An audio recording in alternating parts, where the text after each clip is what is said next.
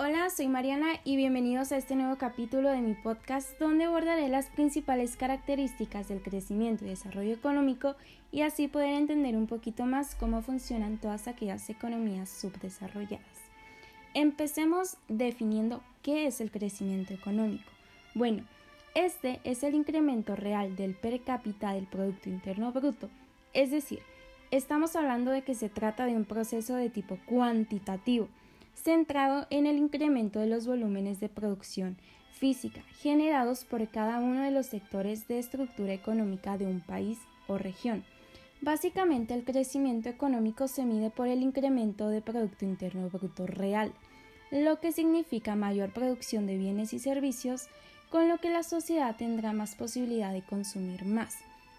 Cabe mencionar que es importante la medición del crecimiento económico para realizar pronósticos del ciclo económico. Por ejemplo, los encargados de elaborar la política económica se basan en la calculadora del Producto Interno Bruto Real cuando planean aumentar las tasas de interés para reducir la expansión si es que consideran que esta es demasiado intensa.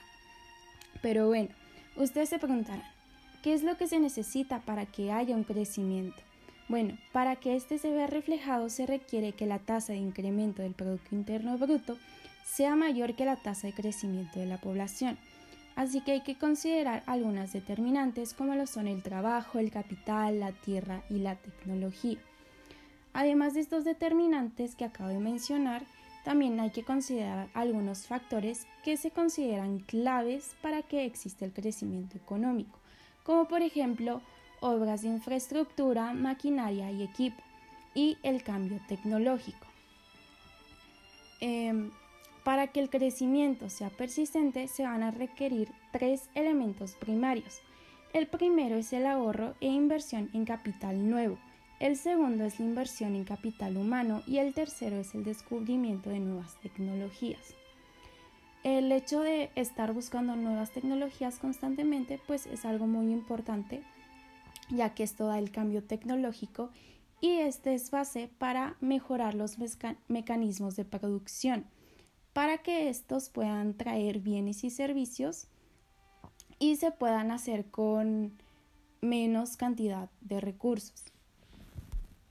Es por ello que el crecimiento económico no es gratuito, ya que tiene un costo de oportunidad, pues se deben dedicar más recursos a la investigación y desarrollo y menos a la producción de bienes y servicios de consumo.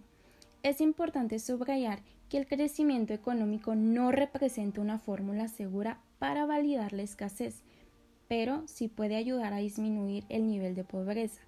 Por eso, Cermeño nos dice que el crecimiento es la columna del desarrollo y a la vez sin desarrollo se frena el crecimiento.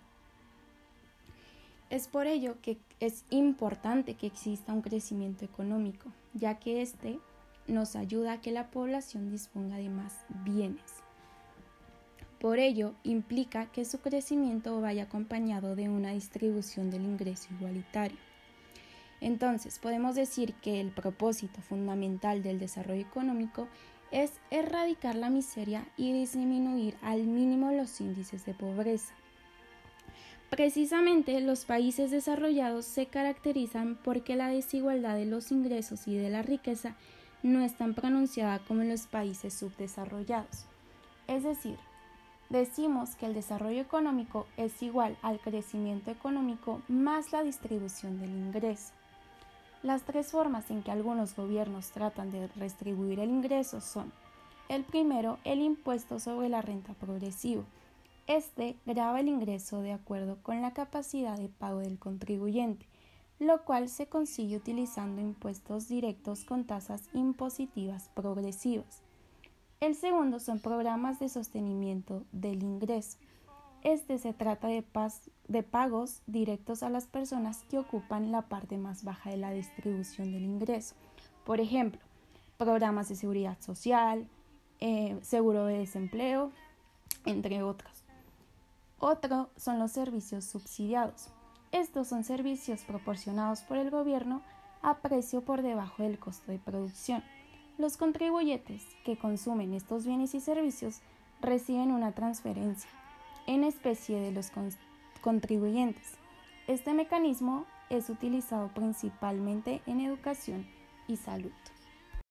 Finalmente les voy a mencionar que los países subdesarrollados se caracterizan por presentar altos niveles de desempleo y subempleo, mala vivienda, analfabetismo, desnutrición, bajas condiciones de salud y gran escasez de gente capacitada. Tales condiciones resaltan en la medida en que dichas sociedades se encuentran relacionadas entre sí, mediante vínculos comerciales o de dependencia.